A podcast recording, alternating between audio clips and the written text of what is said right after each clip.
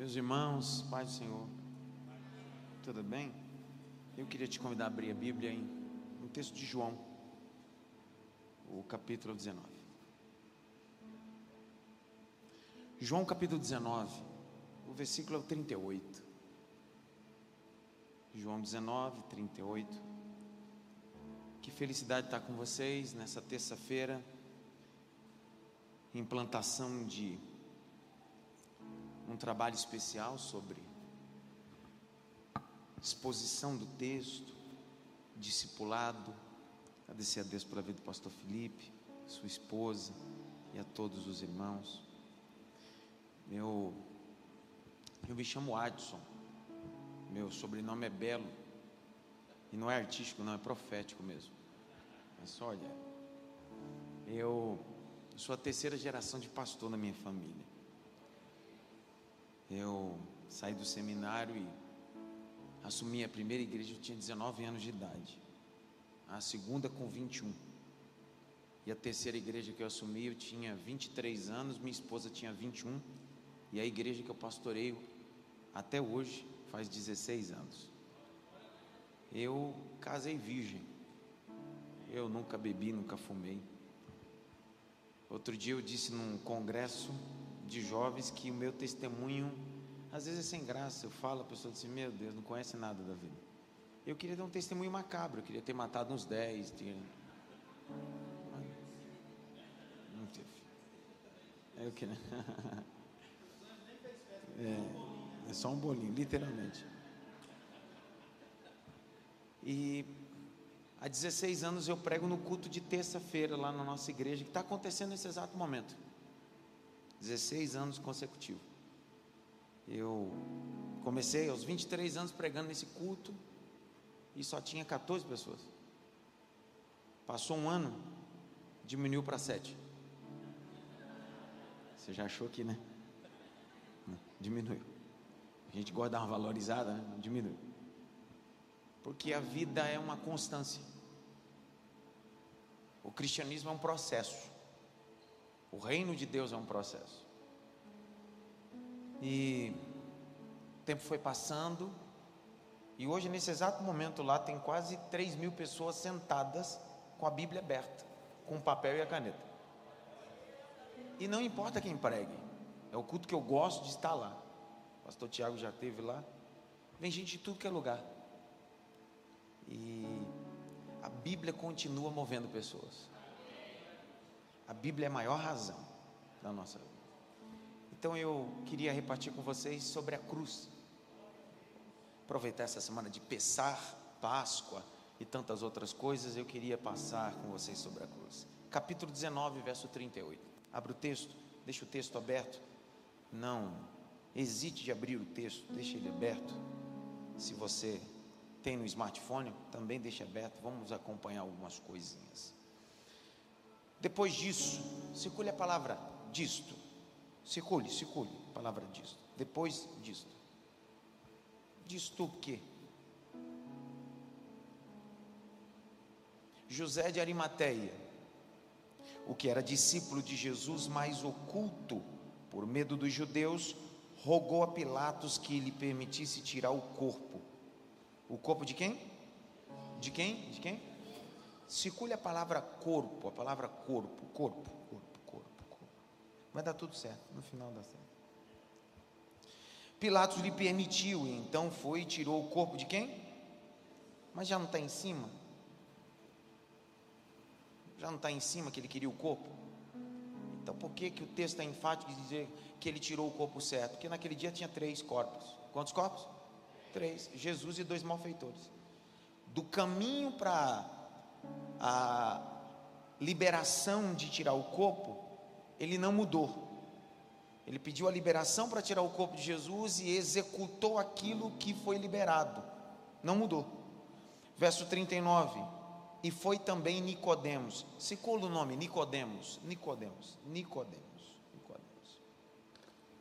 Aquele que anteriormente se dirigia de noite a Jesus, levando quase 100 arratéis, 100 arratéis são 34, 35 quilos de perfume. de um composto de mirra e aleós. Verso 40. Tomaram, pois, o corpo de Jesus e envolveram em lençóis com especiarias, como os judeus costumavam a fazer na preparação do sepulcro. Verso 41. Havia ali um jardim, grite bem alto, jardim. Não, mas direitinho vai, jardim. Havia um jardim naquele lugar que Jesus fora crucificado. E no jardim um sepulcro novo, em que ninguém havia sido posto. Verso 42, é o último verso. Ali, pois, por causa da preparação dos judeus e por estar perto aquele sepulcro, puseram o corpo de quem? Jesus. Curva a cabeça, curva a cabeça, curva a cabeça. Pai, no nome de Jesus. Pai, em nome de Jesus, nós te damos graça. Nós te bendizemos. Obrigado porque o Senhor nos deu o dom da vida, vida física, mas nos deu o presente da vida eterna. A vida eterna em Cristo. Obrigado por essa noite. Para a glória do teu nome, no nome de Jesus. John Stott, um teólogo anglicano inglês, um dos mais precisos sobre o assunto da crucificação, em 2011, pela revista Times, foi considerado um dos 100 homens mais influentes do mundo. John Stott dizia que quando a igreja ou o púlpito deixar de falar sobre a cruz, perdeu sua missão. A crucificação é a mensagem central da igreja. Não existe cristianismo sem cruz.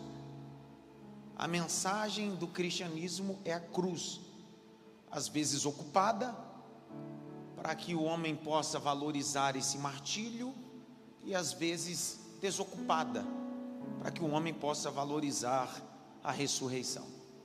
É a cruz.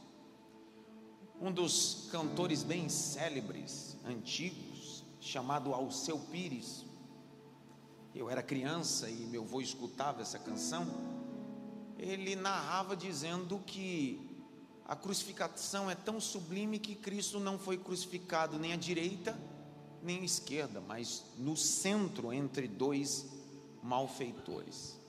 Eu não sei você, mas cada dia tem sido escasso o assunto sobre cruz.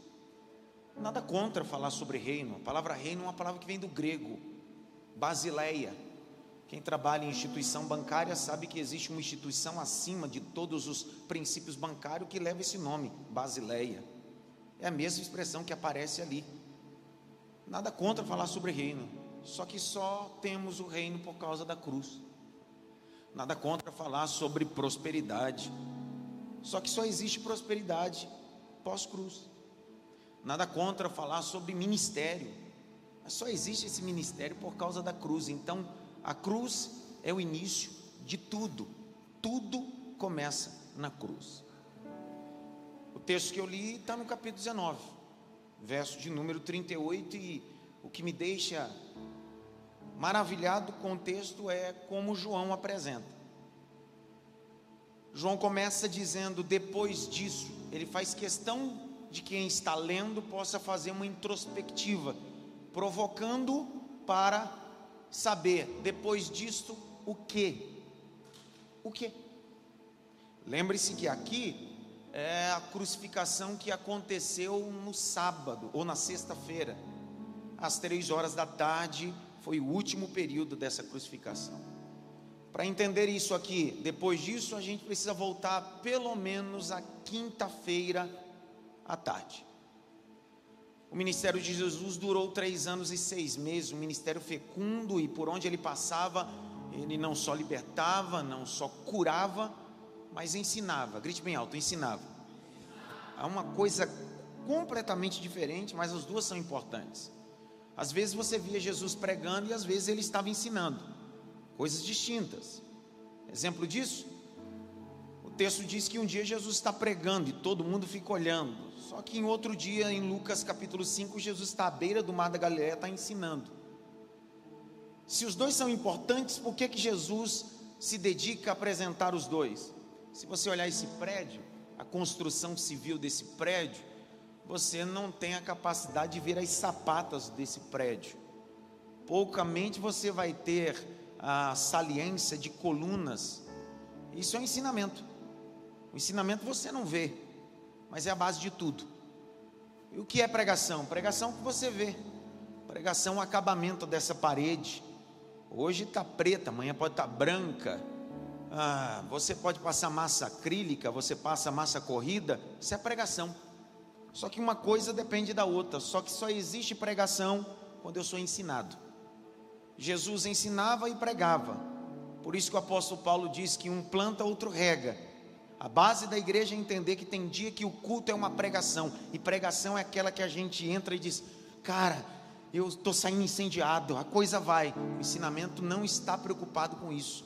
O ensinamento está preocupado em rasgar bases, criar sapatas, estruturas, para que quando o vento soprar, o que vai te permanecer firme não é a pregação, é o ensinamento que Cristo estabeleceu dentro de nós. Jesus vai ensinando, e de repente, nessa semana que vai se comemorar Pessar, que são uma festa judaica, lembrando sempre que dentro das sete festas, quatro intermediárias e três principais festas judaicas, Pessah, que é Páscoa, Tabernáculo e Pentecoste, todas estas festas, exceto a Pessah, foram celebradas no deserto. A única que foi celebrada no Egito foi a Pessá. Quando Deus, antes de enviar a última praga, de dez pragas que feria o primogênito, Deus disse: Vocês vão celebrar aqui a Pessá. Primeiro vocês vão pegar um cordeiro, pegar esse sangue do cordeiro, vai passar na vega, no umbral da porta, e dentro da casa vocês vão comer a cabeça do cordeiro, os pés do cordeiro, a frissura do cordeiro, com pães sem fermentos e ervas amargosas e à meia-noite um anjo destruidor passará, e na casa que não tiver sangue na vega da porta e cordeiro, Deus vai cessar e matar. É nesse período que Jesus está, na preparação da Pessá. Quinta-feira, Jesus decide chamar dois discípulos. Quantos discípulos? Direitinho. Quantos discípulos? Dois discípulos. Lembre-se que o texto de Lucas, capítulo 6, verso 11 e 12, Jesus um dia está orando a noite toda e chamou todos os seus discípulos, e no meio de todos os discípulos ele escolheu doze, que chamou-os de apóstolos. Então, no meio desses doze, Jesus chama dois, chama Pedro e João. Uma coisa que eu fiquei pensando, por que, que Jesus chama Pedro e João? Por que, que Jesus não chama Felipe e André? Por que, que Jesus não chama outro? Logo, logo Pedro e João. Porque lá no texto de João capítulo 1, eles já eram sócios nos negócios. Lá no Mar da Galileia, antes de se tornarem discípulos e apóstolos, eles já eram sócios. Está escrito, capítulo 1, verso 42 a seguir. Eles já eram sócios na pesca. Jesus está utilizando a, a finalidade ou a afinidade que eles têm, o companheirismo, para levar eles para uma missão importante. Jesus chama os dois e vem assim: vão à frente a uma aldeia e nessa aldeia vocês vão encontrar um homem que tem um cântaro levando água. Preste atenção, isso é rito judaico. Homens não levam cântaro com água. Quem levavam água e cântaro eram mulheres. Jesus disse: vocês vão entrar nessa cidade e vão ver uma coisa que vocês não estão acostumados a ver. Na cultura de vocês, um homem levando um cântaro. Segue ele. E quando ele chegar em casa, diz para ele que eu preciso de um cenáculo, porque eu preciso celebrar uma ceia, a Pessá, o que nós chamamos de Kiddush, uma ceia cerimonial, uma aliança. E aí Jesus envia os dois e quando eles chegam lá, o que Jesus havia dito, eles estão vendo. Queria abrir um parênteses aqui. O cristianismo tem o poder de quebrar toda cultura local. Vou de novo. O cristianismo tem o poder de quebrar toda a cultura local, o que nós chamamos de inculturação. O reino de Deus estabelece sua inculturação. Pierre Bourdieu, um sociólogo francês, diz que a coisa mais importante que a sociedade tem não é sua estrutura civil, mas a sua cultura. E cultura são pessoas. Cultura são o quê? Cultura são o quê? Max Weber, outro sociólogo, vai dizer que a coisa mais importante que uma cultura uma, tem é a língua Por isso que Jesus está dizendo: Eu não vim plantar um ambiente de curandeirismo, de libertação, eu vim plantar uma linguagem do reino da excelência e da misericórdia. Eles chegam, preparam a mesa, grite bem alto: preparam a mesa. Não direitinho, preparam a mesa. Você percebeu que dentre os doze haviam três que eram achegados de Cristo? Qual era o nome deles? Só que Jesus escolheu dois desses três para que pudesse ir à frente e preparar o que? A mesa. A gente vai desvalorizando o ambiente da mesa, porque a gente acha que preparar a mesa é para qualquer um. Jesus está ensinando que preparar a mesa é só para os íntimos. Eu vi um amém, mas foi o único. Porque a gente acredita que sentar à mesa é para especial. Jesus está ensinando, não, preparar a mesa é para gente especial.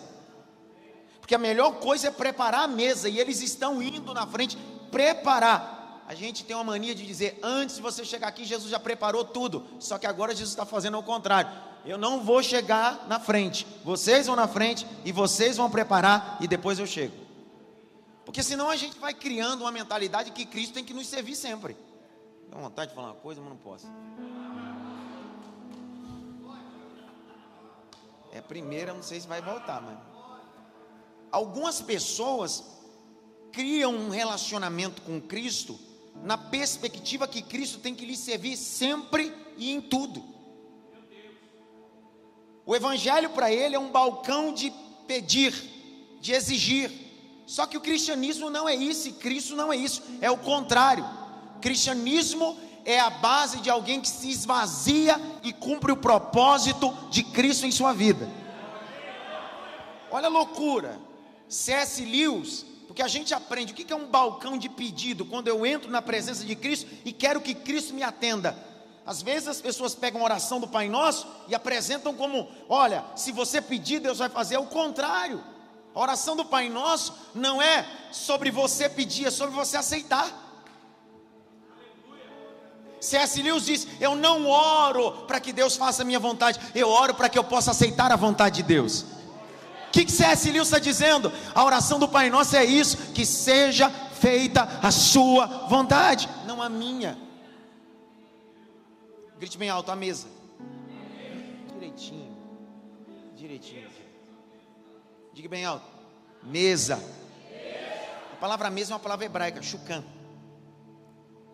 SH, vocalização inicial. Chucan. Preste atenção. Deus está dizendo: prepare a mesa. Você sabe que no tabernáculo de Moisés haviam seis peças. Quantas peças? Seis. Quantas peças? Seis. No átrio haviam duas, no santo haviam três. E lá, no santíssimo lugar, havia um. Só que quem entrava no santo, do lado direito tinha uma peça. Qual era o nome dessa peça? Mesa. Com os pães da preposição. Flávio José, um historiador judeu, disse mesa da preposição, porque a mesa da face com Deus era num dia que o sacerdote com a família ficava face a face com Deus. Os pães eram doze que eram colocados sobre essa mesa. Esses pães eram fabricados por uma das classes dos levitas, chamada coatitas. Só que o sacerdote com a família entrava para comer o pão no sábado, no Shabbat Shalom, e colocar um pão novo que ficava até o outro sábado só que ele só comia se preparasse um sábado que antecedesse. O que Cristo está fazendo com João e Pedro é a mesma coisa. Ele está dizendo: hoje vocês estão preparando. Só que daqui a pouquinho vocês terão o privilégio de assentar à mesa da ceia, da celebração, todos os meses ou todos os dias. Jesus chega, quando Jesus chega na casa do homem, alguém sabe o nome do homem? Eu não sei, não tem. Porque na vida o importante não é o seu nome, é o que você fez. Ninguém conhece, ninguém sabe o nome do cara, mas a gente sabe que o cara cedeu um cenáculo para maior rito que o cristianismo tem. Pessoal, a palavra rito é trazer à memória um divino. Essa é a concepção da palavra rito. Dentro da perspectiva religiosa, quando o indivíduo diz assim: qual é o seu rito? É aquilo que me lembra o meu Deus. o único rito que o cristianismo tem é a ceia. Vou de novo. O único rito que o cristianismo tem é a ceia. Por isso que Jesus diz: fazer isso não em memória da igreja, não em memória de um mártir, não em memória do pastor, fazer isso em memória de mim, eu sou teu Deus. Quando Jesus diz isso, Jesus está casando com um conceito pós-moderno que vai dizer que rito é o que lembra o divino. Jesus está dizendo: faz em memória de mim, eu não sou só um filho do carpinteiro, eu sou Deus encarnado, eu sou o Senhor. Jesus acessa o cenáculo, grite bem alto, cenáculo. Cenáculo é um ambiente sempre elevado na casa, amplo, mobiliado. Jesus entra com os doze e fecha a porta. Nem os pintores maravilhosos pintaram o homem na mesa da ceia. Não tem. É só Jesus e doze. Porque o cara que abre a porta e cede a casa, não tem direito de entrar nesse cenáculo. Porque ele é só um levador de cântaro, não é discípulo. Vou de novo. Ele é só um levador de cântaro, não é discípulo. E esse ambiente aonde Jesus vai levar alguns, primeira condição você precisa ser discípulo. Eu vi um aleluia.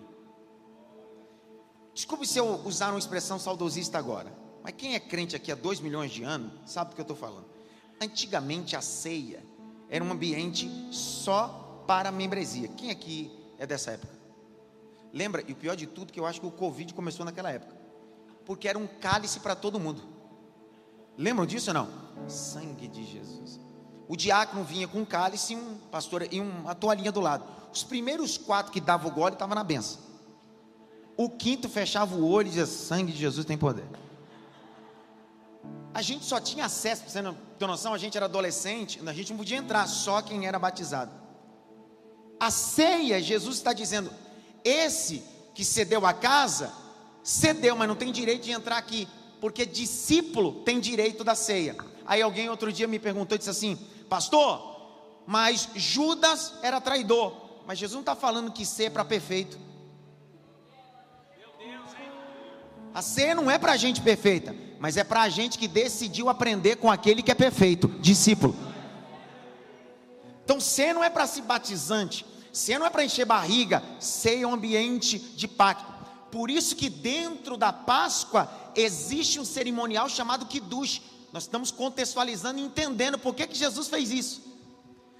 No cerimonial, no mitzvot, ele pega dois elementos do Kiddush que é chamado de aliança ou jantar cerimonial. É aliança. Dois elementos não pode faltar no Kiddush: pão e vinho. Eu vi um aleluia. Grite bem alto: pão e vinho. Você lembra quando Abraão, no capítulo 14, verso 18, está voltando de vitórias? Ele encontra com Melquisedeque, que é rei de Salém. O que, que Melquisedeque tem na mão? É os dois elementos do Kiddush é um jantar cerimonial de pacto. Olha o que Jesus está fazendo. Jesus está abrindo uma jurisprudência antes da crucificação e ele está dizendo: esse cerimonial vocês vão repetir, não a Páscoa, mas o Kiddush, porque todas as vezes que vocês fazerem memória de mim, anunciai a minha volta, porque eu tenho uma aliança com vocês. Grite bem alto: aliança. Mais alto: aliança. Jesus fecha a porta, permita usar essa expressão, e os doze vão para a ceia. Ceia. Capítulo 13 de João. João vai detalhar essa ceia. João vai dizer que durante a ceia o diabo colocou no coração de Judas. Grite bem alto: coração. Abre aí João 13. Abre aí, rapidinho, vamos lá. João 13. Vocês verem uma coisa. João 13.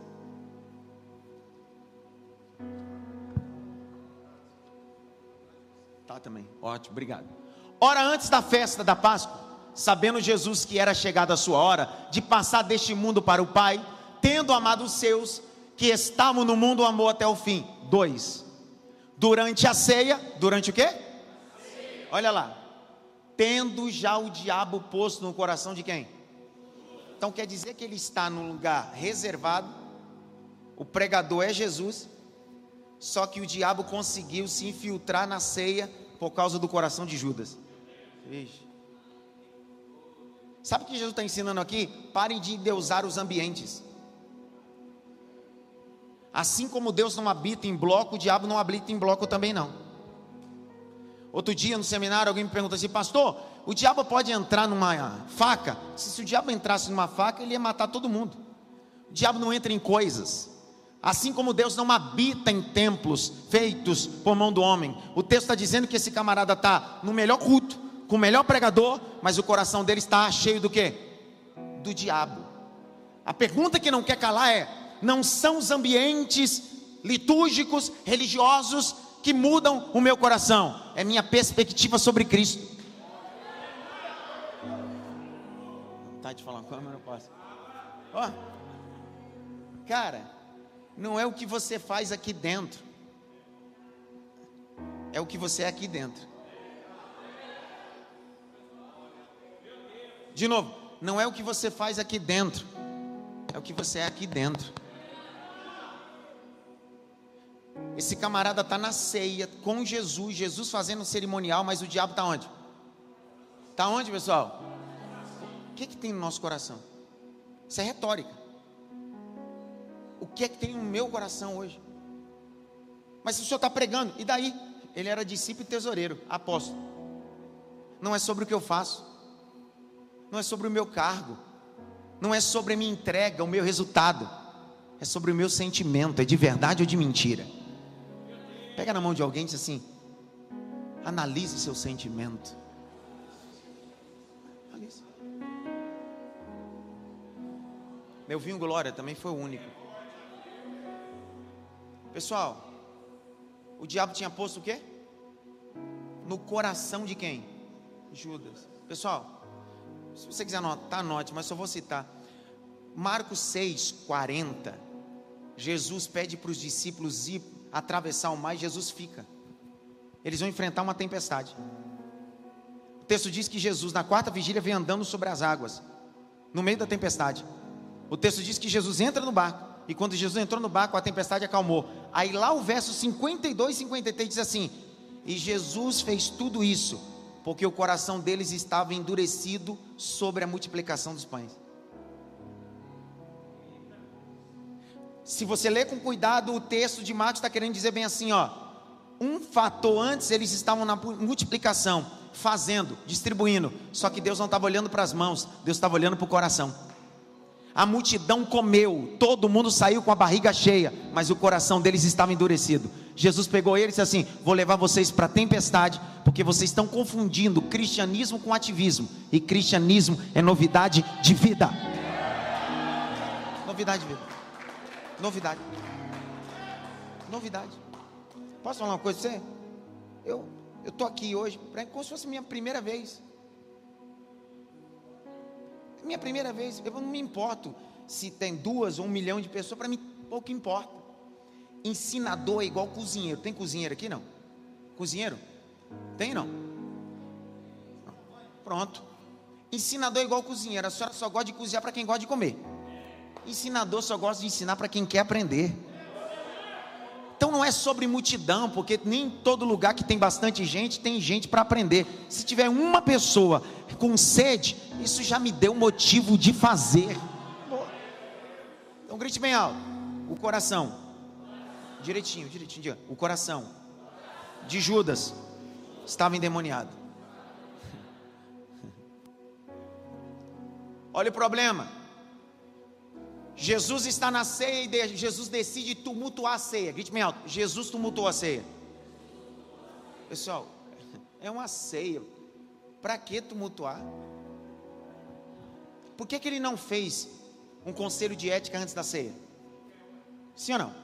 Por que, que ele não fez um conselho de ética depois da ceia? Ele decide fazer isso. No meio da ceia, ele disse: Ei, tem um aqui que está colocando a mão e há de me trair. Que é isso, cara? Ele nem fala o nome, ele quer tumultuar. Olha a cena, você precisa olhar a cena. Jesus diz: Onde você está colocando a mão e há de me trair? Jesus não está falando daquilo que ele já fazia, porque antes de trair ele já era ladrão. João capítulo 12 vai dizer que ele já roubava a bolsa. No fato que aconteceu em Betânia, quando ele reivindicou que fosse vendido perfume para atender os pobres, o texto de João diz: ele não fazia isso ou não dizia isso porque tinha cuidado com os pobres, porque era ladrão e tinha bolsa. Então ele já era ladrão, só não havia traído ainda. É. Jesus olha e diz assim: alguém aqui, se você pegar o texto de Marcos, você vai ver a cena como se narra, Marcos e Mateus. Quando Jesus diz isso, começa um burburinho no meio da ceia. No meio da ceia. O texto diz que Pedro está de frente para Jesus e João está do lado de Jesus. Pedro pergunta bem assim: pergunta para ele, João, quem é? Olha a confusão na ceia. João reclina a cabeça sobre o peito de Cristo e sussurra e diz assim: conta só para mim. Eu não espalho para ninguém. É, é, olha a ceia, como é que virou. Lá no Nordeste a gente chama, virou uma bagaceira. Virou aquela confusão. Quem é, quem é, quem não é. Só que de repente, Jesus cegou todos. Porque durante tudo isso, Judas saiu, porque ele tinha bolsa, e o texto diz que todo mundo achou que ele saiu para comprar mais pão. Jesus disse que tinha um problema, mas não revelou o problema. Pegou em por quê? Não revele o monstro antes do tempo, senão o monstro será você. Jesus está dizendo que adianta falar daquilo que ele não foi ainda. Eu vou deixar se revelar. Aí o texto de Marcos diz: E saindo Judas, Jesus reuniu os onze e disse: Vamos cantar?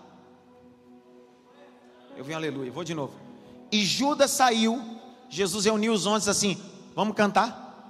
O texto de Marcos vai dizer que Jesus cantou o hino, artigo definido, não é um, é o hino, um halel, terrilim, do Salmo 103 até o Salmo 118.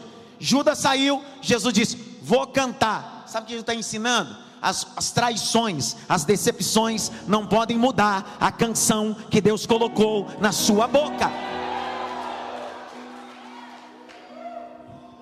Jesus está ensinando que não são os resultados que são o motivo da minha canção, é Deus que é o motivo da minha canção.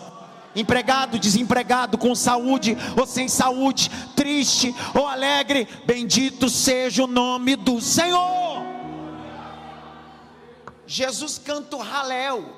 Você sabe que dentro do Halel do Salmo 103 até o Salmo 118 é a canção que Jesus está cantando com eles. Há uma parte do Halel do Terrilim que diz bem assim: e a vítima será amarrada nos quatro cantos do altar. Ela morrerá, porque ela é o motivo da festa. Então os onze estão ali. E eles estão achando que aquela canção é uma canção que faz parte do Kiddush, mas o que Jesus está cantando é cantando sobre ele. Ele está dizendo: Eu sou essa vítima, eu serei crucificado, mas o meu povo será purificado de todos os seus pecados. Judas sai, Jesus canta, e aí o texto diz que Jesus pega os onze e vai ao Getsemane. Grite bem alto, Getsemane. Direitinho, Getsemane. Percebeu? Jesus pega os onze e diz assim: Vamos ao Getsemane. Fazer o que, mestre? Vamos orar. Por que, que Jesus foi ao Getsemane? Abre comigo João 18. Abre aí. Por que, que Jesus foi ao Getsemane? Tendo Jesus dito essas palavras, saiu juntamente com seus discípulos para o outro lado do ribeiro, em Cedron, aonde havia o quê? E ali entrou com eles. Dois. E Judas, o traidor, também conhecia aquele lugar, porque Jesus ali estivera muitas vezes com seus. Então Jesus frequentava aquele ambiente chamado Getsemane com os discípulos. A palavra Getsemane é prensa de azeite. Grite bem alto: prensa de azeite. Se a palavra Getsemane é prensa de azeite, Jesus está indo com uma grande azeitona, sim ou não? Sendo pressionado, só que no lugar de azeite sai sangue. Se Jesus é a grande azeitona, está sendo pressionado pelos nossos pecados, por que, que não sai azeite? Porque a gente vive correndo atrás de unção, sem nunca ter vivido a purificação. Não é unção e purificação, é purificação depois unção. Só há unção em Atos 2, quando o Espírito desce. Por isso que Cristo está purificando no Getsemane e vai fechar a purificação no Gólgota quando ele grita: "Está consumado". Preste atenção. O capítulo 18, verso 2. Judas o traidor conhecia o quê? Conhecia o quê? Que lugar? Esse é o problema. Tem gente que conhece o jardim, mas não conhece o Deus do jardim. Vou de novo. Não é sobre conhecer o caminho da igreja, é sobre conhecer o Deus da igreja. Judas conhecia o lugar, por isso que ele pegou soldados e o povo do sinédrio para prender Jesus. Só que ele não conhecia o Deus do jardim. É sobre isso que eu queria falar essa noite com vocês é muito mais do que uma árvore da vida, é muito mais do que doze frutos, folhas que saram. Eu estou falando daquele que criou céus e terra, Jesus Cristo. Tem gente que quer viver a teologia da árvore da vida sem ter conhecido Deus da árvore.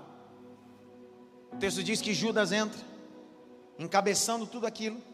Jesus se antecipa e diz assim: Quem vocês estão procurando? Aí ele diz assim: Jesus. Aí o que ele abre a boca e ele usa uma expressão, não é nem hebraica, é aramaica. Arrie, axé, arrie. Eu serei o que serei. Sou eu. A mesma expressão que está lá em Êxodo 3,14. Eu sou aquilo que você precisar que eu seja. Se você precisar de amigo, eu sou. Se você precisar de abraço, eu sou. Eu sou. Ei, ninguém poderia utilizar essa expressão porque é propriedade divina. Quando Jesus diz, sou eu, todos eles caíram Outro dia eu vi alguém dizendo assim: prenderam Jesus. Pare de onda, cara. Não prenderam Jesus, ele se entregou. É melhor ainda. Não foi, Jesus não foi preso à força, Jesus não foi morto porque não podia se defender. Ele olhou em todo o tempo assim: Eu estou me entregando por você e estou morrendo por você. Vou de novo. Eu estou me entregando por você, estou morrendo por você. Eu sou o Senhor. Judas beija Jesus.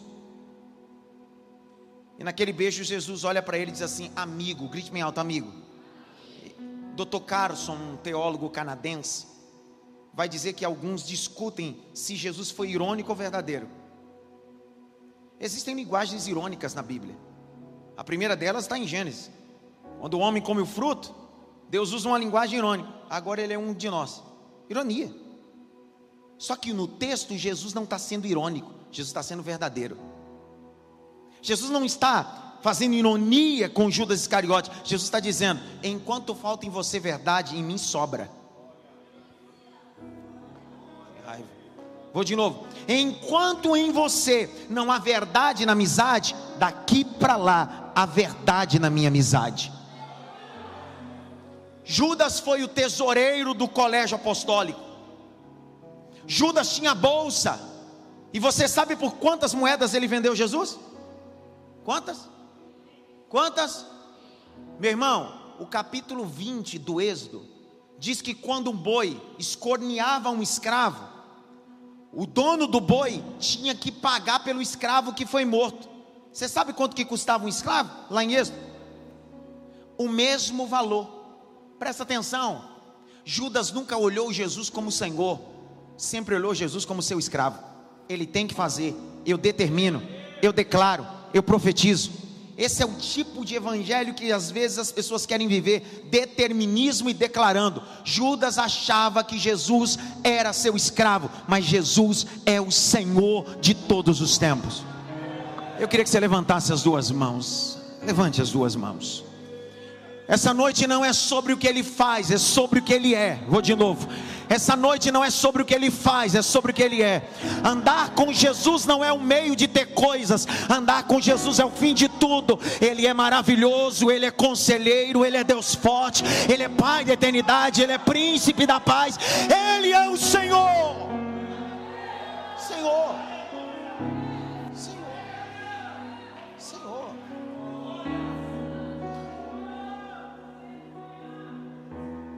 Jesus se entregou e eu termino. Tem duas pessoas dormindo. Para ou continua? Continua.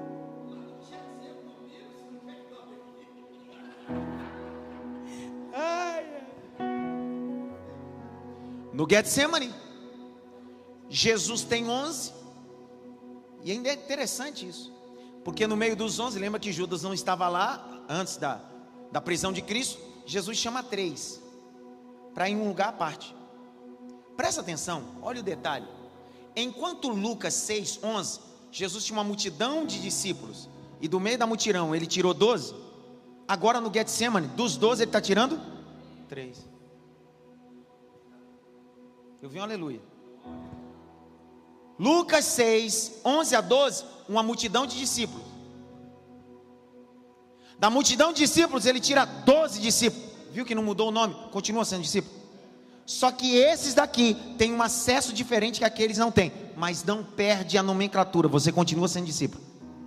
No meio desses 12, ele chama três, mas eles continuam sendo discípulos. O que Jesus está dizendo é: coloque cada pessoa e cada grupo no seu devido lugar. Coloque cada amigo no seu devido lugar. O problema da vida é que você coloca todo mundo no mesmo lugar e no mesmo patamar.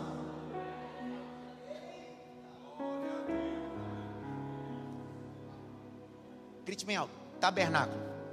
Não, direitinho, diga. Tabernáculo. Quantos cômodos tinha o tabernáculo de Moisés? Três.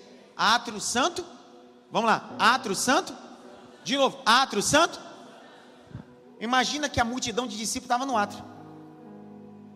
Jesus olhou na multidão de discípulos assim: Vou escolher doze. Ele colocou para o santo. No meio dos doze, ele escolheu três assim: Vamos lá no Santíssimo. Só que Jesus está dizendo: Está todo mundo dentro do tabernáculo, faz todo mundo dentro de um propósito.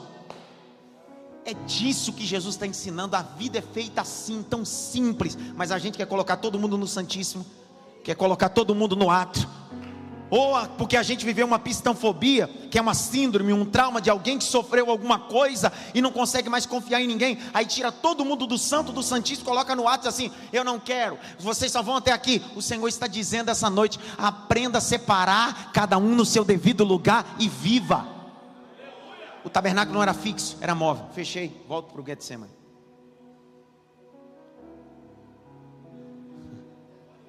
até aqui. Na madrugada de quinta para sexta, Jesus vai ser utilizado como ping-pong. Permita usar essa expressão popular? Para lá, para cá. Primeiro que Jesus é acusado pelo sinédrio. É acusado por quem?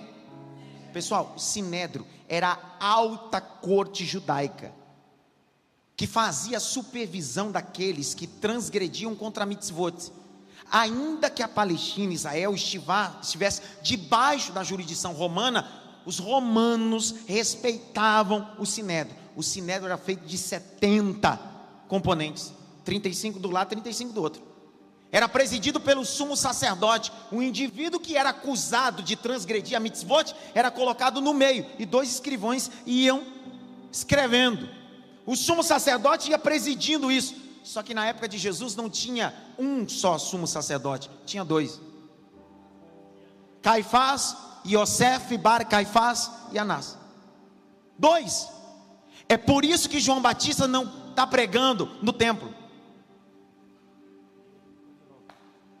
Lembre que João Batista é filho de Zacarias, sacerdote. Ele abriu mão de ficar no templo e foi para o deserto, porque ele não concordava em dois sumos sacerdotes. Ele sabia que isso era profanação. Aí ele está no deserto pregando, e o texto diz que a voz de Deus não vem do templo para o deserto, vem do deserto para o templo. Ó. Deus é esse? Grite bem alto: Deus. Não, faz direitinho, diga Deus. É. Você sabe por que eu faço isso? Fala direitinho? Porque pode ser seu último culto, cara. Porque tudo que é no outro setor da vida a gente faz direito. Vai em, vamos viver isso daqui. Pode ser minha última mensagem. E eu preciso ser lembrado pela última mensagem que preguei.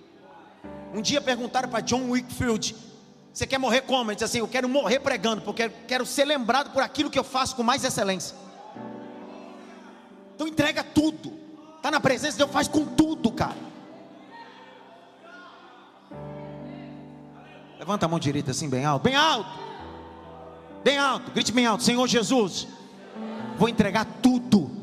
Bate pelo menos em três mãos assim, entrega tudo ao Senhor. Bate na mão dele, entrega tudo, tudo, tudo, tudo. Eu vi um glória ali. Vi um aleluia aqui, vi outro ali. É isso aí. Glória. É, glória. Glória. Bendito seja a palavra. Bendito seja a palavra.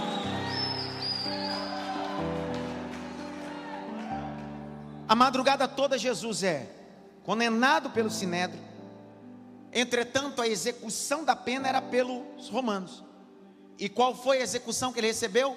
Pior de todos e o mais vergonhoso: crucificação. Lembre-se que antes de Jesus ser condenado, estão na semana da Pessá e um deveria ser livre. A mesma multidão que ovacionou ele quando ele entrou em Jerusalém, Osana nas alturas, é a mesma multidão que vai dizer: solta Barrabás e crucifica Jesus. Cuidado com os elogios, cuidado com as críticas. Deixa eu abrir um parênteses dizer bem assim: se você depende de elogio e crítica para fazer alguma coisa, isso mostra que você está mal resolvido aqui dentro. Vou de novo. Se elogio e crítica define a sua atitude, é porque você está mal resolvido aqui dentro. Porque a mulher do fluxo de sangue não tinha ninguém falando nada para ela, ela falou para si própria. Se eu tão somente.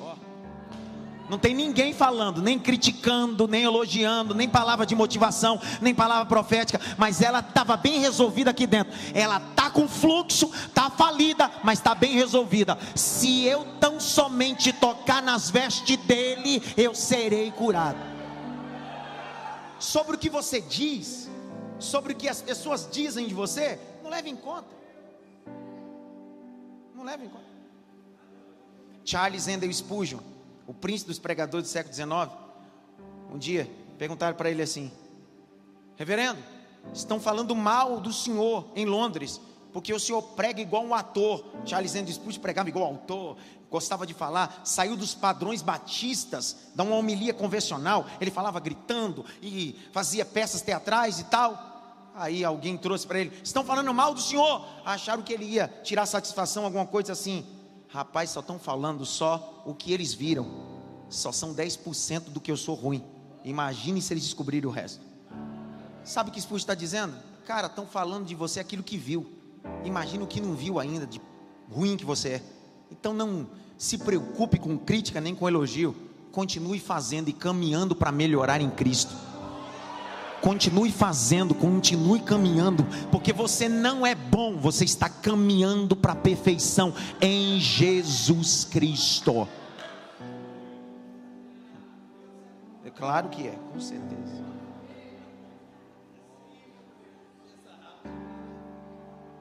Jesus foi condenado, condenado.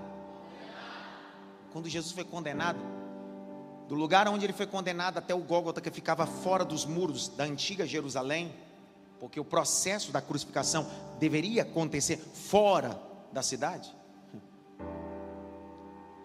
São 450 metros até o Gólgota. Jesus foi exposto a uma situação mais ridícula. Ele levou parte da cruz, chamado de patíbulo. Eu sei que nas peças que a gente vê é sempre Jesus carregando uma cruz total. Não dá, ele não aguentava. Ele levou só a parte horizontal. Aí outro dia alguém me perguntou assim: patíbula é só a parte horizontal? Então por que, que Jesus não levou a parte vertical? Porque ele ligava o homem a Deus. Porque Jesus primeiro veio ligar homem a homem. Esse é o grande problema. Se eu não consigo amar quem eu vejo, como é que eu vou amar Deus que não vejo? Jesus está caminhando, ele cascavela e não consegue está em carne. O texto diz que o soldado romano constrange um homem chamado Simão o Sirineu. Jesus chega ao Gólgota, é pregado. Segundo o texto de Marcos, a crucificação pontualmente começa às nove da manhã. Que hora? Que hora? Nove. Vamos lá para Marcos, vê isso? Vamos lá. Abre lá. Eu vi um glória. Nove horas da manhã. Marcos 15, verso 25. Marcos, tem outro microfone? Tiago, leia para mim. Dá para o pastor Tiago para mim, por favor. Sentado mesmo. É uma escola, nós estamos aprendendo a palavra. Diga glória a Deus. Vai, lê, lê. Lê. E era a hora terceira. e o crucificaram. Hora terceira, que hora? Nove. Que hora? Então, que hora que ele foi crucificado? Então tem horário certo, até para crucificação, só a gente que não obedece horário. A gente chega nos nossos compromissos qualquer hora, a gente chega na igreja qualquer hora, mas até para crucificação tem horário. Ninguém falou nada, vou de novo. Para entrar no jardim tinha horário. Deus disse: é na virada do dia, 18 horas. Na hora que o ruar, o sopro, você entra. A crucificação tem hora. Atos capítulo 3, o texto diz: E Pedro e João subindo a hora da oração. Tudo tem hora. Tudo.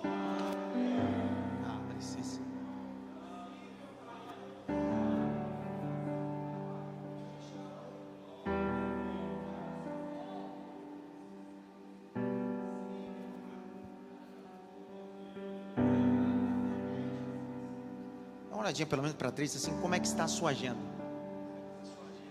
Ora, organização, como é que está? Existem coisas que não é falta de tempo. É falta de quê? Organização.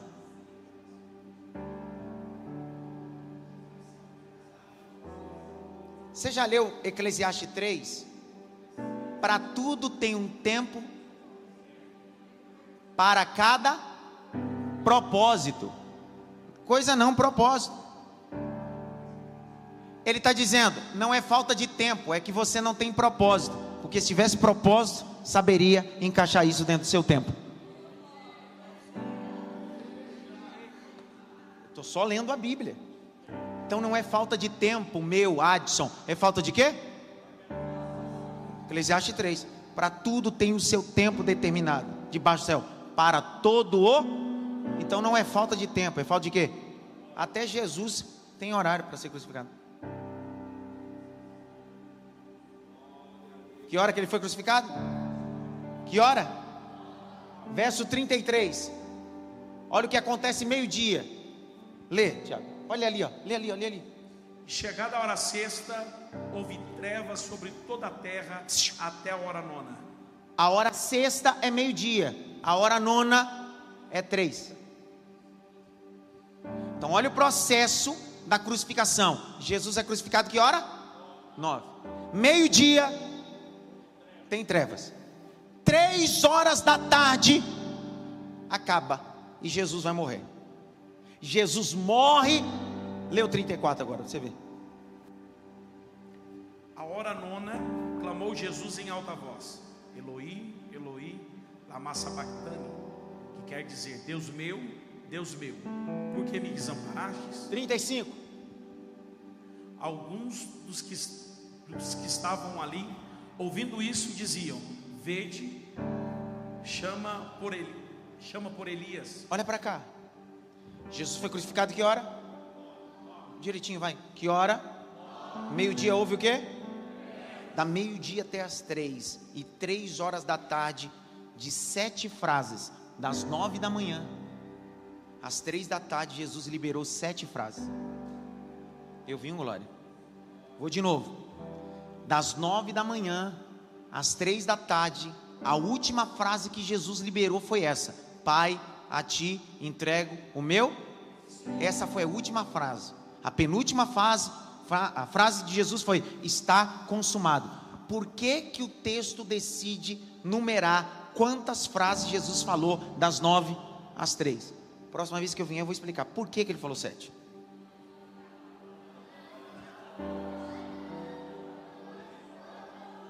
Hoje? Hoje?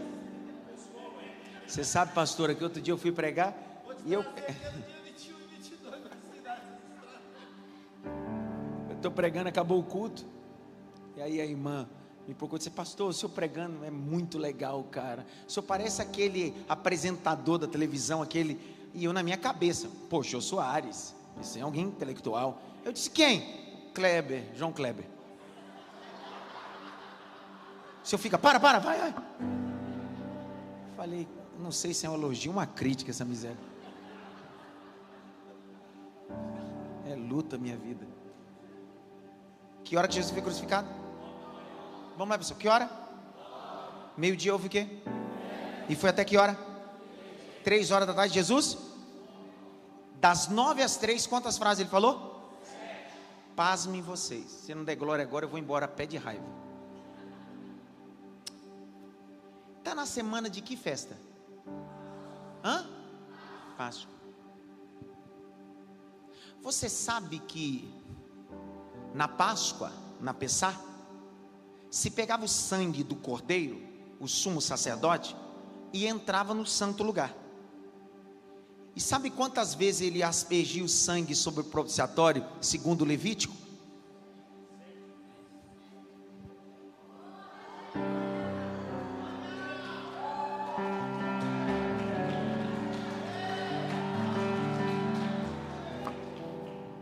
Louco ainda, sabe? A Bíblia é. João Batista é filho de sacerdote, Zacarias da oitava turma de Abias. Sua mãe, Isabel, também é da linhagem araônica. Está lá no texto de Lucas. Está lá. O camarada conhecia sobre cerimonial, sim ou não? Mesmo ele tendo abandonado o sacerdócio e ter virado profeta no deserto, ele sabia sobre cerimonial. Só que quando ele está batizando no Jordão, Jesus vem chegando. Aí ele olha e diz bem assim: Cara, eis o cordeiro, artigo definido, eis o cordeiro. Primeira coisa, ele sabia que não existia o, só um. Por isso que todo ano se matava um cordeiro. No outro ano, outro cordeiro. O que ele está dizendo? Primeira mão está dizendo, a partir dele, ninguém morre mais. Segura, você dá glória ciente. Dois, o cordeiro ou um cordeiro era morto o sangue era aspergido sobre o propiciatório e servia para cobrir os pecados de 365 dias. Depois, mais um cordeiro morria pelo ano subsequente. Olha o que João está dizendo, sendo filho de sacerdote e conhecendo o cerimonial. Meu pai me ensinou sobre isso. Eu vi meu pai fazer várias vezes matar cordeiro, porque o sangue de um cordeiro cobre o pecado, mas o sangue dele não cobre pecado. O sangue dele tira todo o pecado da humanidade.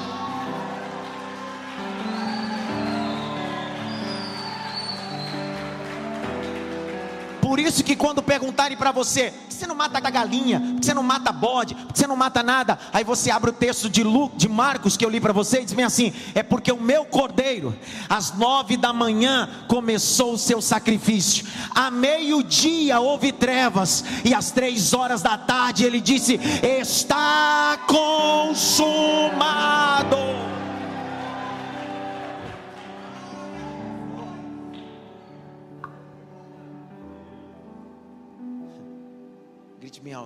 Crucificação. Direitinho, diga crucificação. Você lembra que nesse inteirinho, até Jesus liberar a última palavra três da tarde, pediram para acelerar a morte dos três? Lembram disso ou não? Lembram? Disseram bem assim: quebra as pernas deles para que acelere a morte deles, porque às 18 horas vai começar o quê? Shabbat Shalom, cerimonial judaico, a guarda do sábado. E o Sinédrio e todo mundo estava acompanhando tudo aquilo ali. Disseram bem assim: ei, vai, quebra as pernas. Quando chegaram lá, quebraram a perna do malfeitor. Só que quando chegaram em Jesus, ele já estava morto. Raiva que me dá, cara. É semana de quê mesmo? E o texto do Cordeiro, lá do capítulo 12 do Êxodo, diz que uma das condições na cerimônia do Cordeiro é que os ossos do cordeiro não poderiam ser quebrados. Vou de novo. Está lá Êxodo 12. O cordeiro do cerimonial da Páscoa, os ossos não poderiam ser quebrados. Por que, que quando o camarada chegou, o carrasco, quebrou as pernas do malfeitor, e quando chegou para acelerar o processo, quebrando as pernas de Jesus, ele estava morto? Porque ele não é só um homem, ele é o cordeiro de Deus e cumpriu o cerimonial da Páscoa. O salmista diz que nenhum dos seus ossos seria o quê? Nenhum dos seus ossos. Olha que beleza. Olha a beleza da cruz. Beleza da cruz. Mark Lloyd Jones diz alguém que começa a falar sobre a cruz perde o tempo. É verdade. Porque se deixar aqui a gente vai falando ponto por ponto estudando sobre a cruz. Jesus, para explicar só esse texto, me dê mais cinco minutos. Mais cinco, posso? Mais cinco? Jesus morreu às três da tarde. Os discípulos se escondem, amedrontados do que pode acontecer também. Só que tem três horas para começar o Shabat. Quem era crucificado nessa sexta-feira, se não tirasse o corpo de lá, só poderia tirar o corpo que dia? Domingo, seis da manhã. Lembre-se, isso é geografia bíblica. Aonde Jesus foi crucificado, do lado de trás tem um deserto. Haviam animais selvagens, aves de rapina se não tirasse o corpo de Jesus, naquelas três horas, na segunda, quando fossem tirar, o corpo dele já estava como? Mutilado, todo arrebentado. Aí a Bíblia diz que apareceu um discípulo oculto. Porque tem gente que aparece muito, mas não faz nada relevante. E tem gente que aparece pouco, mas faz coisa relevante.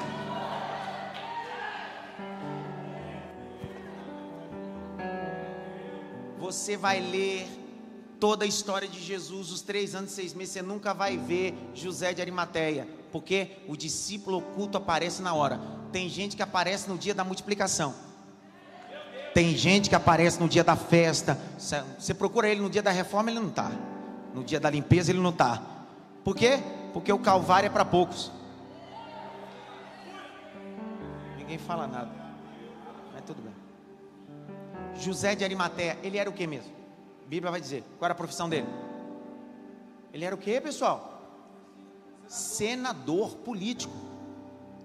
Por que, que ele tem acesso a Pilatos? Porque ele é senador. Por que, que João não foi pedir? Se João pedisse, seria condenado também. Só quem tem acesso, olha a beleza do Evangelho. Tem gente que diz que religião e política não se misturam. É verdade. Só que se você pegar num copo e colocar água e óleo, não se misturam, mas estão no mesmo recipiente. Olha o que Jesus está dizendo. Eu uso político, uso religioso e uno tudo no Calvário para um único propósito: o meu corpo para a glória do meu nome.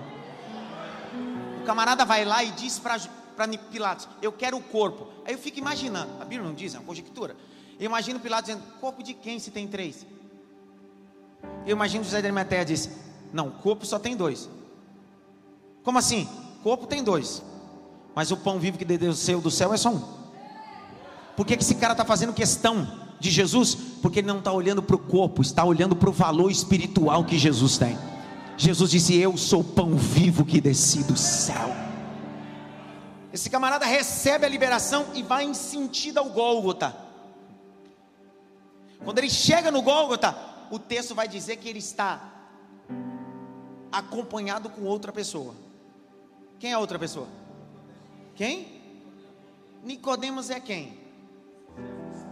É um chefe do sinédrio, a alta patente religiosa. E um político. Vou de novo. Um religioso e um político. Vou de novo um religioso e um político. Jesus está dizendo bem assim: a cruz nos une mais do que que nos separa. A igreja pode se envolver com política, a igreja não pode se comprometer com a política. Eu preciso dizer isso. O que é se envolver? É uma galinha que bota ovos. O que é se comprometer? É um porco que dá bacon. E para o porco dar o bacon, ele tem que morrer. A igreja se envolve com política, mas a igreja não se compromete, porque o compromisso da igreja é com o seu noivo, ela dá a vida pelo noivo. Tá Posso fazer uma pergunta, sim ou não? Por que, que um anjo não foi lá e disse para Pilatos liberar o corpo? Porque nem tudo é espiritualidade. A gente gosta de viver a epifania, a gente acha que tudo é transcendente, e Deus está dizendo: a espiritualidade começa pelos caminhos da carnalidade. Natural. Quando Jesus entrou no barco de Pedro, Jesus poderia dizer: enche os peixes. Ou Jesus poderia dizer: peixes, saltem no barco. Imagina hoje a gente dizendo bem assim: ó, hoje Jesus vai dar ordem para os peixes saltar no seu barco. Jesus disse: Eu não anulo o milagre porque você tem rede. Eu não anulo o milagre porque você se esforça. Porque o teu esforço não anula quem eu sou. Eu continuo sendo Deus de milagre, porque quem manda peixe sou eu. Jesus poderia dizer para Pedro, quando foi cobrado sobre imposto, dizer: Pedro, põe a mão no teu bolso, eu já coloquei as moedas aí. Poderia ou não poderia? Jesus disse: se eu fizer isso, ele não vai valorizar. Ele precisa entender que é no caminho das coisas naturais que leva ele à porta do sobrenatural. Pega a tua vara, pega o teu anzol, vai pescar. O que, que, vai acontecer? A vara é sua, pescar é você, mas quem manda o peixe com a moeda sou eu. Eu continuo sendo o Senhor da igreja. Grite bem alto: José de Arimateia. Quem está acompanhando ele? Você sabe quantas vezes aparece Nicodemos na Bíblia? Três vezes. João capítulo 3, a primeira vez que ele aparece. João 3, de madrugada, escondido. Jesus faz um confronto a ele. Jesus diz assim: é necessário nascer de novo, da água e do espírito. O texto acaba, aquele cara não aceita Jesus. Lê lá. Você não está vendo ele aceitar Jesus. A história narra e se encerra. Parece que esse camarada desistiu. Segunda vez que ele aparece na Bíblia, capítulo 7 de João. O sinédrio quer prender Jesus. Ele faz parte do sinédrio e vem assim: Eu acho melhor não. Porque a conversão é um processo. Vou de novo, a conversão é um processo. Ele teve um único encontro com Jesus, foi no capítulo 3. Mas esse encontro ficou tão verdadeiro que ele foi vivendo o processo dessa conversão. Você não é glória, agora você vai ver. No capítulo 7, ele diz: Não toca, não. Só que lá no capítulo 19, olha quem está aparecendo para agarrar o corpo: o convertido chamado Nicodemos. Discípulo. Só isso aqui é melhor nem falar. Deixa. Ai, eu vi um glória.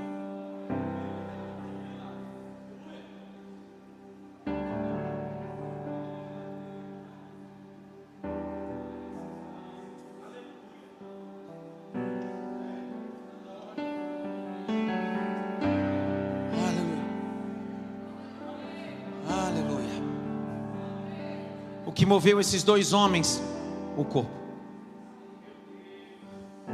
O que moveu esses dois homens? Não foi um cargo, não foi dinheiro, foi o corpo. Que nos move? O que moveu Judas? As moedas. E o que moveu José de Arimateia e Nicodemos? Eu quero o corpo dele. Eu quero o corpo dele. Eu, vou falar até onde você tem glória a Deus. Eu quero o corpo dele. Eu quero o corpo dele.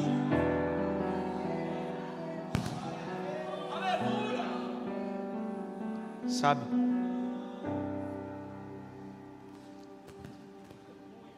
O Nicodemos decidiu ir tirar o corpo, mas levou perfume. Levou o quê? Pessoal, você leu na sua Bíblia. Eu, em parceria com a Sociedade Bíblica do Brasil, ano passado eu lancei uma Bíblia com notas de rodapé de minha autoria, mais de 3.500 guias introdutórios e um material linguístico. Levanta aí. Aí, ó. Eu nem trouxe, olha lá. A Bíblia pergunta por quê, com espaço para anotar da sociedade. Essa é a minha. Eu ia trazer até para, mas vim tão correndo de São Paulo. Isso. E eu fiz questão, a versão dela é a versão NA, nova revista atualizada. E eu fiz questão de trabalhar a perspectiva da ideia. O texto é fidedigno em dizer que ele levou 100 arratéis. Quantas arratéis? Presta atenção. João 12, 3 e 5. Quando Jesus estava em Betânia, uma mulher entrou na ceia, num banquete. Lembram disso ou não? Ela levou quantos arratéis? Um. Que valia quanto? Salário de um ano. O senhor sabe quanto é um arratel? 340 gramas. Se 340 gramas fez todo aquele perfume na casa toda e custava um ano de trabalho, 100 arratéis, 100 anos. Não precisa ser bom de Tem alguém bom de matemática aqui? Todo mundo normal, graças a Deus. É normal a pessoa gostar de matemática, é muito difícil. Mas fazendo um cálculo básico, 340 gramas multiplicando por 100 dá 34 quilos. Sim ou não? Presta atenção. 34 o, o, cara, o, cara que, o cara que tem déficit de atenção, eu tenho déficit de atenção. É por isso que, se você mexer, eu paro, eu, eu tenho déficit de atenção. Então, cara déficit de atenção. É, é então, pessoa anda, eu, eu, eu olho. É, é, o jeito, não tem jeito, é minha, meu. Quantos quilos? Presta atenção. Quanto que pesa um botijão de gás? É pesado, pastor? E 34? O texto diz que ele levou sozinho.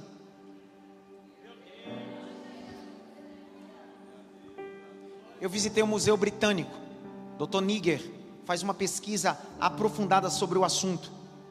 Ele, um historiador maravilhoso e um pesquisador, deixou registrado que a ideia deste homem chamado Nicodemos, ele não está levando 34 quilos de perfume, 100 anos de trabalho para receber alguma coisa. Ele está levando para agradecer o que Jesus fez por ele. Se antes da morte ele recebeu gramas de perfume, depois que ele morreu, ele recebeu quilos de perfume de adoração.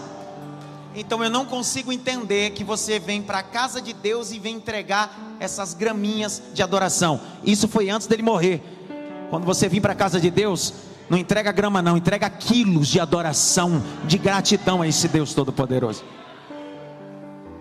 Os dois, e eu já vou caminhando para o final. Vem cá, por favor. O senhor de azul, vem logo. Fica aqui. Vem logo, só agoniado mesmo, não tem jeito. Fica um do lado do outro. Vem cá, meu filho. Venha logo. Oxe. Fica aqui. Abra os braços. Olhe para lá. Se acostume com o altar, que você nasceu para o altar, cara.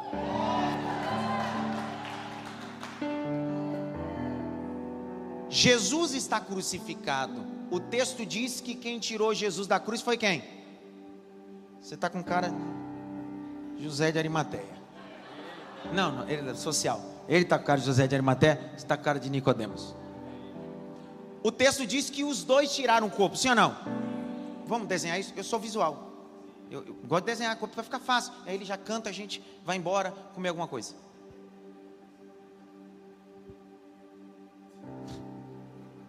É a peça, é a peça.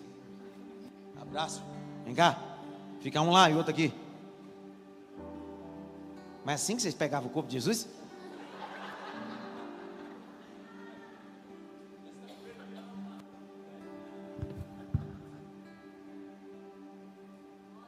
Eu vi um glória.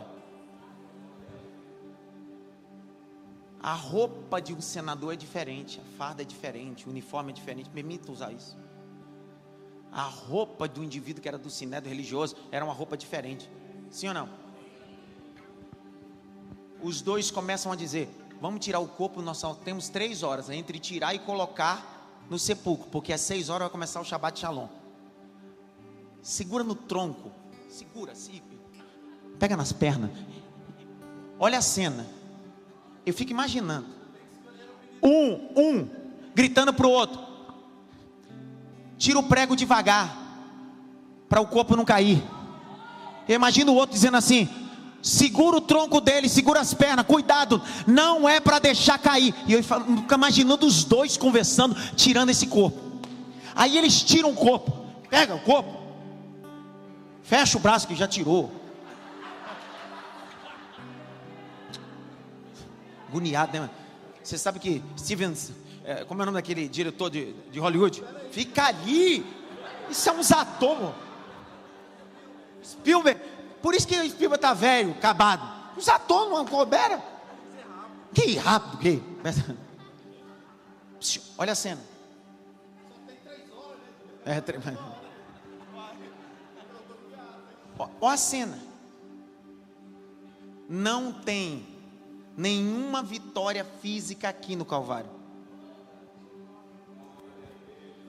Aqui Jesus não está curando, aqui Jesus não está multiplicando pães, aqui Jesus não está expulsando demônios. Aqui Jesus está fazendo o que o escritor aos Hebreus disse: entrai pelo novo e vivo caminho que eu inaugurei pelo meu sangue. Traz, devagar,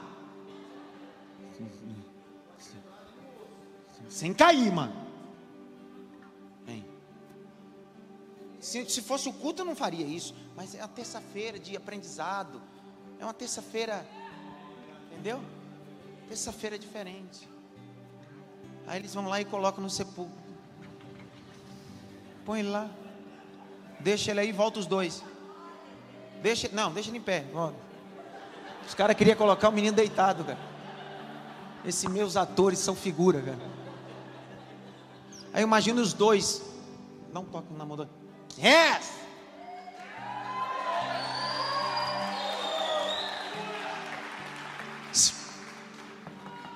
Sentam aqui, aqui. E eu terminei. Nicodemos, José de Arimateia. Como é que está a roupa deles? Aí que está a diferença. Porque quando eles estão chegando em casa, a esposa vai recepcioná-lo, os filhos. E a primeira coisa que a esposa e os filhos vão dizer: Pai, a sua roupa está suja. Eu imagino os dois dizendo: Se fosse meu sangue, sujava. Mas o sangue dele não me suja, o sangue dele me limpa. Eu fico imaginando a mãe, a esposa, alguém perguntando: Vocês se machucaram? E ele dizendo assim: Ao contrário, pela pisadura dele nós fomos sarados. Não importa a profissão que você escolha, não importa o local que você vai atuar. Se você for um Nicodemos, se você for um político, se você for um médico, se você for um promotor. A coisa que precisa ter na sua farda, no seu jaleco e na sua roupa é o sangue do Cordeiro de Deus. Quem tem sangue no jaleco, na sua farda, não precisa de microfone. Você prega nos ambientes. Boa Páscoa para você. Feliz Páscoa.